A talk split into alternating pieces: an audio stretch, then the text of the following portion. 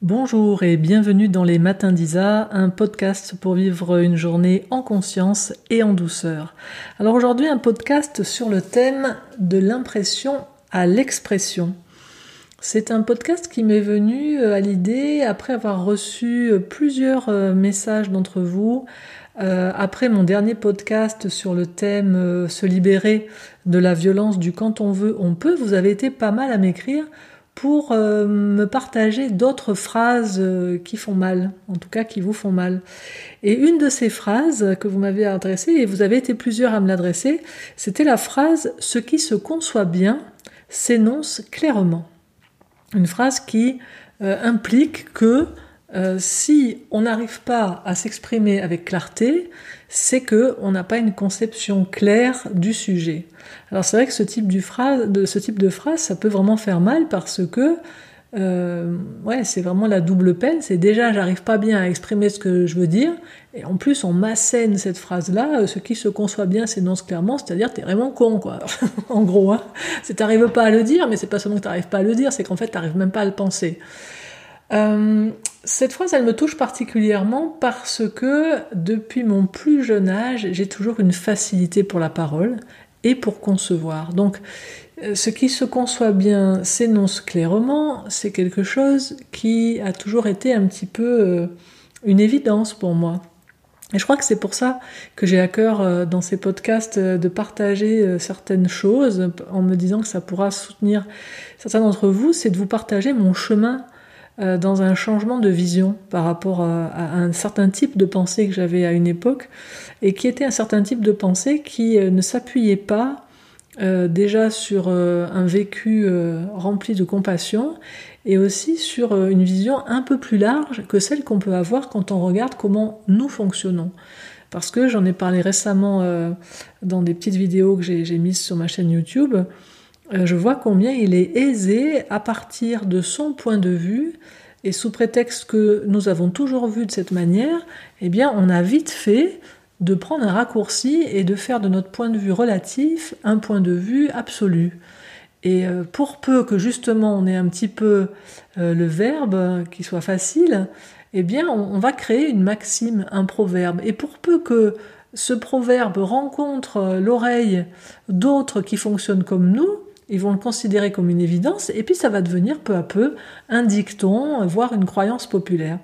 Et je vois combien ce, qui part comme ça d'un être de sa propre expérience et qui devient une généralité portée en valeur absolue et qui est ensuite asséné à d'autres êtres humains, ça devient vraiment euh, quelque chose de violent à un moment. Et comme vous le savez, ça fait des années que je chemine dans, une voie euh, de communication non violente. Et pour moi, la communication non violente, c'est pas seulement euh, aller me relier à mes sentiments, à mes besoins, faire des observations, faire des demandes concrètes, essayer de regarder qu'est-ce qui peut favoriser euh, une connexion de cœur à cœur euh, en se reliant aux besoins de chacun, ce qui est l'intention de base de la communication non violente créée par Marshall Rosenberg. Mais pour moi, ça a à voir aussi avec observer tous les conditionnements, observer toutes les manières de penser avant même que de parler, mais toutes les manières de penser qui nous amènent à un moment donné à vivre une violence intérieure ou à propager une violence dans la relation. Et effectivement, cette petite phrase, ce qui se conçoit bien s'énonce clairement, eh bien, euh, je trouve qu'elle propage beaucoup de violence. Alors, je voudrais vous partager mon chemin. Je m'excuse parce que je vois que j'ai un chat dans la gorge il va pas sortir, donc je vais faire le podcast avec le chat dans la gorge, plutôt que de ne pas le faire, mais c'est pas ma préférence d'avoir une voix comme ça. Mais bon, comme disait Marshall, tout ce qui mérite d'être fait, mérite d'être fait même modestement. J'aime beaucoup me rappeler cette petite phrase qui m'évite de retomber aussi dans les affres d'une perfectionniste aiguë qui ferait que par exemple ce matin, je dis ben je vais pas enregistrer un matin d'Isa parce que j'ai la voix un peu fatiguée. Alors, pour vous partager quel chemin j'ai eu par rapport à cette phrase Ce qui se conçoit bien s'énonce clairement? Eh bien, euh, j'ai cheminé pendant beaucoup d'années euh, en toute inconscience par rapport à ça, on va dire, en m'exprimant exactement de la manière dont je m'exprimais, c'est-à-dire moi j'ai une pensée très rapide et une parole qui est capable de la capter très très rapidement et de l'exprimer. Et puis moi été confortable avec ma parole. Et puis le constat, ça a été que dès que j'ai commencé à arriver dans certains milieux, que ce soit dans des certains milieux de développement personnel ou spirituel, et puis ça s'est aggravé quand je suis arrivée dans le milieu de la communication non violente, j'ai commencé à avoir des retours de personnes qui me disaient que ma parole, c'était pas exactement ça, quoi. Enfin, il manquait un truc. ça, ça m'a beaucoup perplexifié parce que je disais, mais ils sont cons ou quoi? Enfin, qu'est-ce qui manque à ma parole? Voilà, j'ai une pensée vive, j'ai une parole vive, et puis euh, imagée, claire. C'est quoi leur problème? Et puis, en voyant certaines personnes dans ces différents groupes fonctionner, j'ai commencé à, à, conscientiser quel était le problème. Le problème, c'était qu'il manquait quelque chose dans ma parole. Qu'est-ce qui manquait dans ma parole? Il manquait ce que mon premier guide David Sucy m'a dit un jour, il y a une dizaine d'années, quand il m'avait dit, il m'avait dit, de toute façon, tu n'as rien à dire. Ce qui m'avait laissé quoi, c'est le cas de le dire. Mais de toute façon, toi, pour le moment, tu n'as rien à dire, parce que ta parole ne naît pas du silence. Bah, celle-là, je me l'étais bien prise dans la figure à l'époque, parce que je l'avais immédiatement senti dans mon corps comme une vérité. Waouh, une vérité pour moi. Hein. C'est vrai.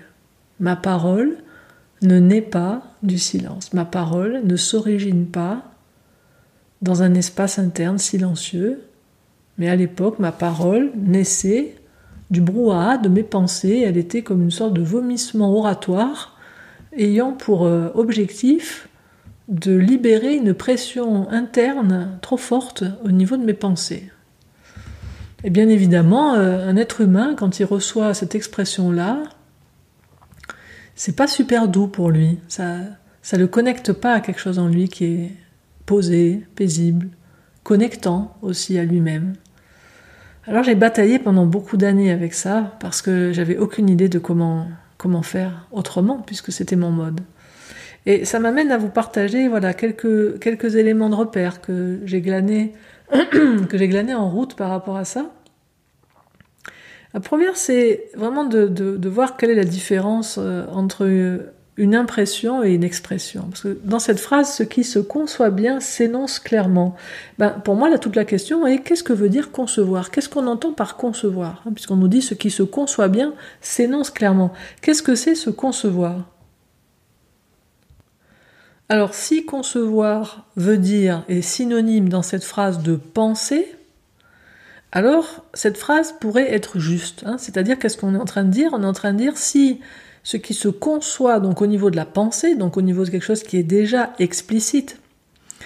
Ce qui se conçoit bien s'énonce clairement, on est en train de dire un explicite non verbal, la pensée, clair, favorise un, explicite verbalisé, qui est la parole.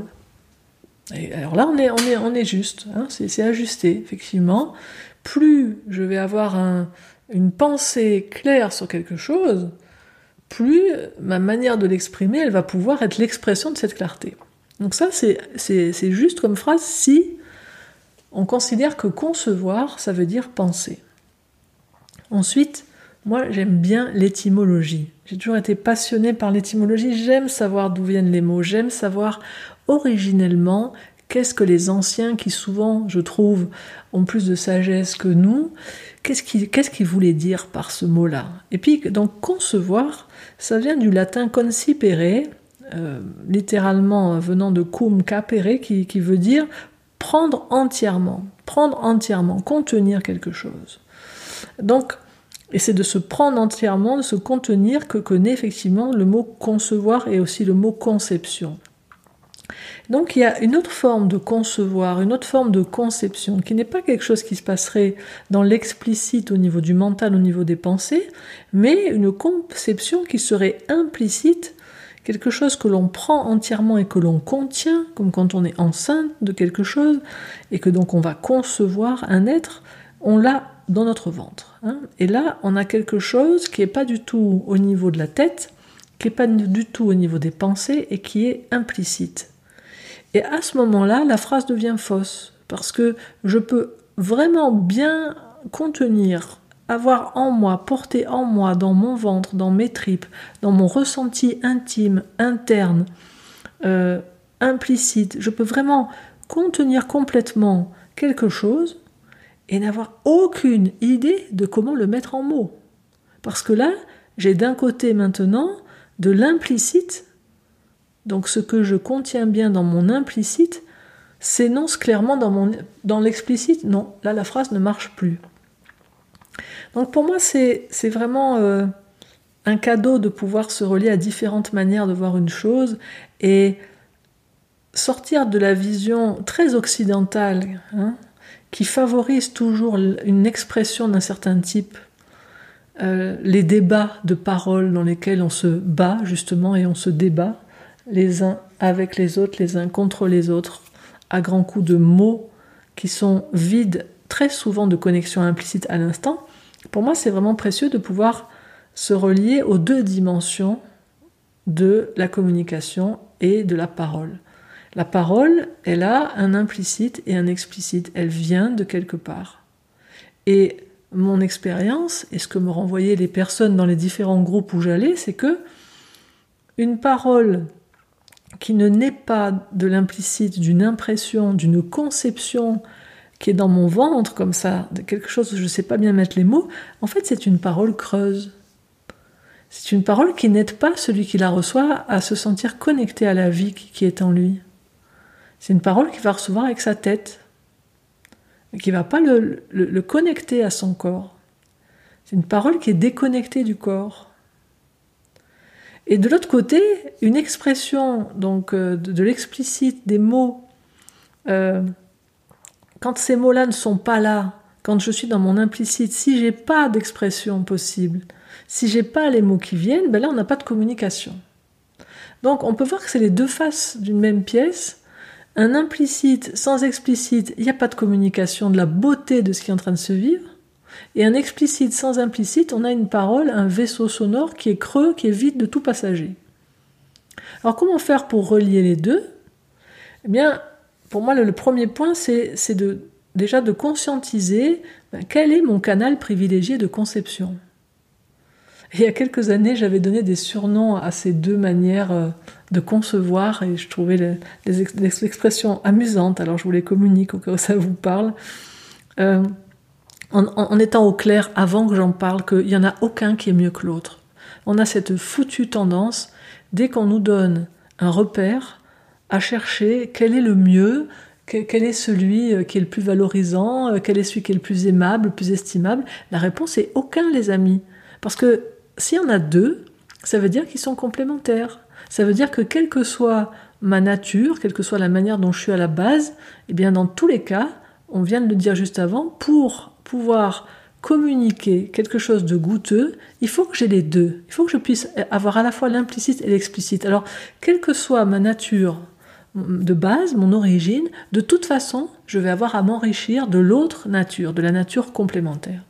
Ceci étant posé, donc on a deux types dans ma vision, hein, c'est ce juste ce que j'ai vu de mon petit point de vue très relatif. Si vous avez une autre vision, je vous invite à me la partager en commentaire. Mais de ce que j'en vois, je vois qu'il y a des êtres qui sont très très très euh, connectés directement à l'explicite, à des pensées. Ils ont beaucoup beaucoup de pensées, beaucoup de d'images intérieures, beaucoup de pensées, beaucoup de choses qui, arrivent sur l'écran mental et tout ça, ça s'accumule et à un moment donné, ça veut sortir et ça sort sous forme de mots. La pensée étant très souvent sous forme de mots et moins souvent sous forme d'images. elle, utilise les deux, mais notre pensée utilise très largement le langage. Donc, ceux qui fonctionnent beaucoup sur ce, sur ce plan-là, je les ai appelés les tétards.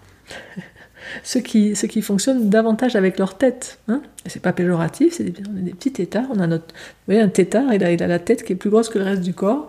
C'est une, une, une, zone qui est très active. Et puis il y a un autre type, c'est ceux qui sont beaucoup plus dans de l'implicite, dans du non-dit, dans du ressenti, dans un ressenti global qui n'a pas encore de mots, qui est assez vague. Et eux, ils, sentent les choses vraiment au niveau des tripes, enfin, ils ressentent vraiment au niveau du ventre, ils ont vraiment une conception comme ça, comme si d'instant en instant, ils portent en eux, ils sont enceintes de quelque chose, et ils n'ont pas encore idée de quoi il s'agit et de comment ils pourraient le mettre au monde, parce qu'ils sont beaucoup dans l'expérience, davantage que dans l'expression. Et eux, je les ai appelés les ventrards. Hein. Donc, on, a deux grands types comme ça, et puis c'est important de se repérer, de se dire, ah bah tiens, Enfin, je trouve important. Pourquoi je trouve important de se repérer? C'est parce que si je ne me suis pas repéré dans comment je fonctionne, euh, je, vais, des fois ne pas savoir comment euh, développer l'autre mode. Parce que comme on, l'a dit, s'il n'y a pas les deux, il y a un, mot qui est vide, où il y a beaucoup de plénitude à l'intérieur, beaucoup d'une de, expérience qui se vit, mais il n'y a pas de mots pour l'exprimer. Donc, selon que je sois un ventrard ou un tétard, je vais pouvoir ensuite conscientiser maintenant qu'est-ce qui favorise, qu'est-ce qui soutient pour moi que je développe l'autre capacité.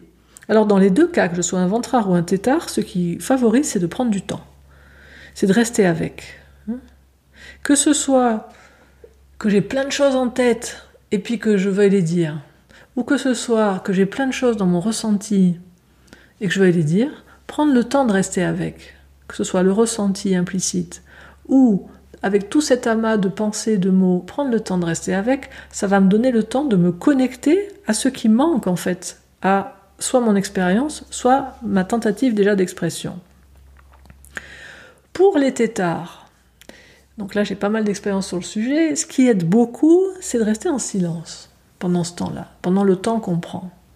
C'est de rester en silence et en se reliant à mes pensées, il ne s'agit pas de les enlever, il s'agit pas, vous voyez, il n'y a, rien de péjoratif hein, sur le fait d'être un tétard, d'avoir des pensées. Il y a juste à aller faire un petit voyage intérieur. C'est un petit voyage qui va nous faire descendre de la tête au ventre. Descendre juste là, il y a toutes ces pensées qui sont là. Aller regarder un petit peu, c'est où dans le corps? Ça se manifeste comment dans le corps en cet instant? Tout ce que je suis en train de me raconter là. Prendre le temps de respirer avec. Et ensuite, quand je suis davantage connecté au corps, focaliser, focaliser mon attention. S'il y a beaucoup de mots, focaliser mon attention et me demander comment est-ce que je peux le dire en une phrase. Alors ça, c'est un exercice de style que je n'ai toujours pas fini de pratiquer, je dois vous dire. Hein. C'est, je pratique éternellement ce que je suis en train de vous dire, de me connecter, faire silence, à un moment donné me dire qu'est-ce que je veux dire en une phrase? Par exemple, pour le podcast d'aujourd'hui, je me suis écrit en une phrase quelle était mon intention, qu'est-ce que je, voulais dire? Sinon, l'explicite qui est jaillissant, débordant, il va m'emporter. Et à un moment donné, ça va être vide. Donc voilà, pour les tétards, prendre un temps de silence, regarder dans le corps. C'est où et c'est comment tout ce à quoi je suis en train de penser? Comment ça se manifeste dans mon corps? Se mettre à l'écoute parce que peut-être qu'il y a autre chose qui veut se dire là que je n'ai pas entendu là-haut, quelque chose qui voulait se dire en bas dans mon être. Et ensuite, focaliser, restreindre le nombre de mots et dire ok, en une phrase, qu'est-ce que c'est que Qu'est-ce qui est là, vivant en moi et que je veux dire et exprimer? Ça, c'est pour les tétards. Pour les ventrards, c'est exactement le chemin inverse. C'est je suis là, j'ai quelque chose qui est complètement dans ma zone perceptive et qui est très vaste. J'ai un ressenti souvent très global qui n'a pas des fois des, contours très très très définis. Je suis là avec quelque chose d'un peu flou, d'un peu vague, mais qui est très très clair en même temps sur. Si on me demande alors est-ce que tu le fais ou pas, par exemple, si c'est un choix, je sais exactement oui ou non, parce que c'est clair mon ressenti de, au fond, qu'est-ce que ça donne comme, comme information pour une action, par exemple. Mais maintenant, te décrire pourquoi c'est oui ou c'est non, waouh, alors ça, c'est une autre affaire. Alors là, pour un, ventrard, tout le, défi, le défi, c'est comment, euh, en restant connecté au, au ventre, à cette, cette zone magnifique de conception de mon être, Comment est-ce que je peux vraiment rester enraciné là et laisser comme remonter depuis le ventre, comme une petite plante qui pousserait et puis qui étend sa tige vers le ciel, laisser remonter une petite tige, une petite feuille au bout de la petite tige qui remonte et qui va se brancher en haut, au niveau de la tête et dans la zone où il y a tous les mots, pour relier des mots et faire descendre des mots dans mon ressenti. Parce que, ayant euh, accompagné et formé beaucoup de personnes à l'accompagnement individuel, dans lesquelles euh, on a à avoir une parole qui est connectée et qui est à la fois dans l'implicite et dans l'explicite, qui vient de l'implicite et qui, peut s'exprimer. Ce que m'ont le plus dit les personnes qui étaient en mode ventrard, c'était mais si, je fais ça, si j'essaie de trouver les mots, je sors de ma sensation. Ça me fait perdre ma sensation, ça me fait perdre mon ressenti. Et c'est très très douloureux. Ça, c'est un des premiers obstacles. Le deuxième obstacle pour quelqu'un qui est euh, connecté comme ça au niveau de son ressenti, c'est une forme de désespoir de sentir que aucun mot ne va jamais pouvoir dire ce que, ce que je ressens. Hein. Quand on est vraiment connecté à l'implicite, il y a vraiment, euh, et c'est ce qui fait que souvent ces personnes-là se taisent, ou qu'elles choisissent des modes artistiques, la musique, la peinture, la danse, parce que c'est pas les mots qui peuvent exprimer ce qu'elles sentent. Alors elles vont trouver une autre manière de passer de l'implicite à l'explicite. Et c'est magnifique, merci à vous, tous les ventrards de cette planète qui nous offraient tellement de grâce, de beauté et qui nous rendaient visibles, perceptibles, audibles, quelque chose que nous, têtards, n'arrivons pas à capter. Hein. Alors ça, c'est magnifique de pouvoir euh, manifester aux autres l'implicite de cette manière-là. Maintenant, si je veux le manifester en parole, euh, j'ai à faire un petit deuil qui est celui effectivement d'arriver à exprimer la totalité de ce que je ressens. Il va toujours y avoir une perte à un moment. Tout comme un tableau, de toute façon, un champ, et on sait qu'il y a toujours une partie qui restera indicible et qui reste dans l'implicite. Une fois que j'ai fait ce petit deuil-là, euh, j'ai ensuite alors à développer une capacité de prendre le temps de faire ce que j'appelle euh, de l'habillage de mon ressenti dans la cabine d'essayage euh, des mots.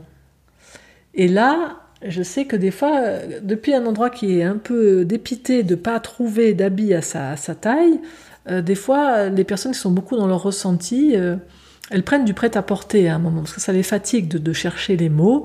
Donc, elles s'expriment avec très très peu de mots, trois, quatre mots, enfin, elles font des phrases courtes, parce que de toute façon, euh, elles, doutent d'arriver à exprimer ce qui est en elles, ou, autre cas, elles ont l'impression que le peu qu'elles disent dans ces quelques mots est l'expression de, toute la vastitude de leur implicite.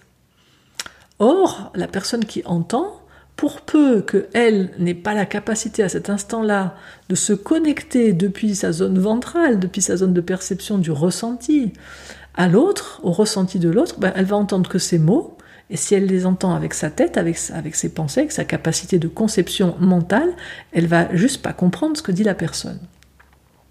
Donc moi, j'invite les ventrards qui veulent se faire comprendre des tétards à prendre un peu plus de temps dans la cabine d'essayage des mots, et à essayer de prendre le temps de faire du sur-mesure, c'est-à-dire de déplier un petit peu les phrases. En fait, c'est exactement le processus inverse pour les tétards et pour les ventrards. Un tétard, il a à réduire le nombre de mots pour arriver à un, nombre de mots moindre mais rempli de présence, et un ventrard, lui, s'il veut arriver à exprimer ce qui, ce qui est là, et à se faire, je précise, et à se faire comprendre d'un tétard, hein, parce que si, si un ventrard parle à un ventrard, il y a besoin de très peu de mots. Hein. Je suis pas en train de dire il faut parler beaucoup. Je suis juste en train de vous donner quelques pistes de ce que moi j'ai vu et compris dans ma relation depuis des années entre ces deux mondes, parce que c'est vraiment deux mondes parfois qui n'arrivent pas à communiquer, et je suis juste en train de vous partager ce que j'ai compris de ce qui peut favoriser la communication entre les deux plans. Et donc, voilà, si vous êtes un ventrard, que vous parlez à quelqu'un que vous identifiez comme un tétard, vous avez tout intérêt, si vous voulez augmenter vos chances d'être compris dans ce que vous exprimez, à rester un petit peu plus longtemps dans la cabine d'essayage des mots et à regarder, ok, à utiliser une expression pour dire quelque chose plutôt qu'un seul mot, à regarder peut-être une ou deux manières de le dire différemment pour augmenter vos chances que l'autre, bah, qui ne capte pas les choses comme vous, il puisse s'y relier. Et puis le Dernier point que j'ai envie de vous partager par rapport à ces deux modes et ces deux mondes, entre impression et expression, entre tétard et ventrard, c'est que fréquenter euh, des personnes qui sont dans l'autre mode, dans l'autre monde, euh, ça va vraiment nous apporter euh, des clés pour pouvoir développer ce mode-là. Et je trouve ça précieux parce que je vois qu'on a souvent des modes, on aime bien rester dans notre zone de confort, et dans cette zone de confort, eh bien, euh, les tétards parlent aux tétards, les ventrards ne parlent pas avec des, des ventrards parce qu'ils communiquent très souvent d'autres manières. Mais du coup, chacun reste un peu dans son monde et on se prive d'une tellement belle richesse parce que les, les, ventrards apportent tellement de contenu, de présence, d'expérience à des tétards. Et puis, les tétards peuvent apporter tellement de moyens de d'exprimer la beauté que les, que les ventrards ont, que je trouve vraiment magnifique de pouvoir voilà, sortir un peu de sa zone de confort, aller un peu se frotter à quelqu'un qui fonctionne différemment de vous. moi, c'est ce que j'ai fait, en tout cas, c'est le choix que j'ai fait à une période de ma vie où pendant dix ans, je suis restée très très proche de quelqu'un qui était vraiment dans un mode comme ça, très dans le dans l'implicite. Et ça, ça m'a vraiment tellement soutenu à pouvoir euh, bah, remplir ma parole et puis vous partager ce que je vous partage aujourd'hui. Alors je précise enfin parce que j'ai pour pour euh, voilà pour l'intention de ce podcast j'ai fait le choix d'utiliser deux étiquettes juste pour expliciter justement le propos hein, mais que ce soit clair c'est des grosses étiquettes. Personne n'est un ventrard ou un tétard tout tout court. On est tous des mélanges de ça à différents degrés. C'était juste pour voilà donner quelques repères qui permettent de, de comprendre un petit peu euh, le propos que je soutenais dans ce dans ce podcast. J'espère en tout cas que ça aura euh, détendu celles et ceux d'entre vous qui, ont été affectés par cette phrase, ce qui se conçoit bien s'énonce clairement. J'espère que ça aura ouvert de nouveaux horizons à celles et ceux qui, comme moi, à une époque, pensaient cette phrase. Et j'espère dans tous les cas que ça contribuera pour tous à davantage de connexion au vivant qui nous traverse et à soutenir notre capacité à pouvoir l'exprimer de soi à soi, déjà à le ressentir et à pouvoir l'offrir aux autres. Voilà les amis, j'espère que ce podcast euh, vous a plu, qu'il a contribué pour vous. Si vous l'avez aimé, bah, vous pouvez le partager sur vos réseaux sociaux. Vous pouvez aussi vous abonner à ma chaîne sur les différentes plateformes. Sur YouTube, vous pouvez laisser un pouce bleu et un commentaire. Et puis sur Apple Podcast, vous pouvez laisser un nombre d'étoiles qui correspond à votre appréciation. Ça fait monter en fait euh, mon podcast ensuite dans la liste des podcasts qui sont proposés à des auditeurs qui écoutent d'autres chaînes sur Apple Podcast. Et puis bien sûr, vous retrouvez les matins d'Isa sur euh, ma chaîne qui leur est dédiée sur les différentes plateformes, ainsi que sur mon site euh, au cœur du vivant.com dans la rubrique des ressources euh, audio. Vous retrouvez tous les matins d'Isa qui sont déjà publiés. Et je vous dis à samedi prochain pour un nouvel épisode. Au revoir.